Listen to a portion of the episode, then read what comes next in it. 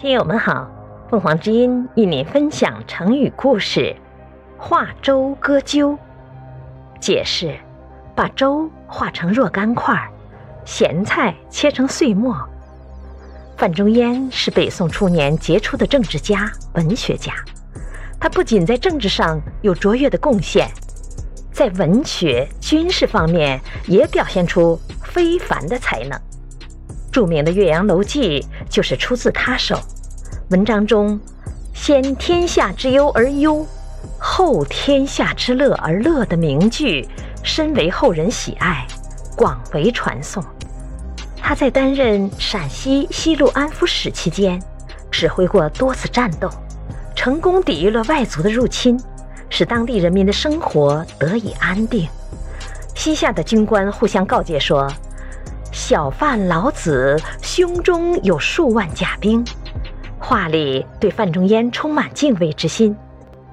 这在北宋的历史上是非常罕见的。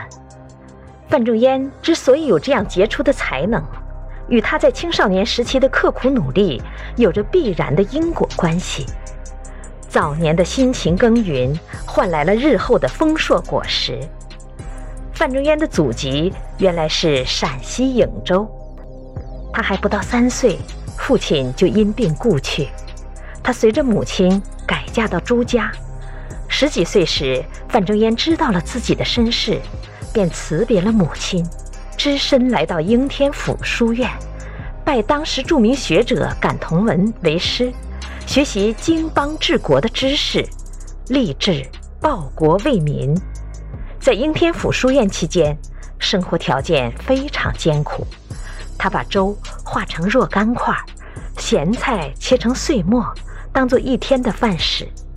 一天，范仲淹正在吃饭，他的同窗好友前来看望他，发现他的伙食非常糟糕，于心不忍，便拿出钱来让范仲淹改善一下伙食。他很委婉地推辞了，他的朋友没有办法。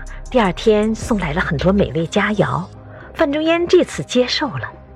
过了几天，他的朋友又来拜访范仲淹，他吃惊地发现，上次送来的鸡、鱼之类的佳肴都变质发霉了，范仲淹连一筷子都没有动。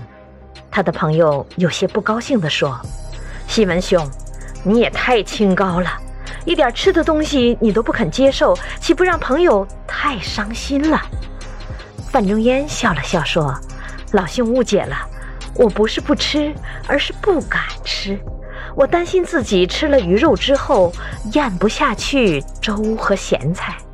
你的好意我心领了，你千万别生气。”朋友听了范仲淹的话，更加佩服他的人品高尚。一次，有人问起范仲淹的志向，他说：“不是当个好医生，就是当个好宰相。”好医生为人治病，好宰相治理国家。这种不为个人升官发财而读书的伟大抱负，让周围的人非常钦佩。后来，范仲淹当了参知政事，提出了许多利国富民的措施，实现了自己当年的志向，成为了一代名人。感谢收听，欢迎订阅。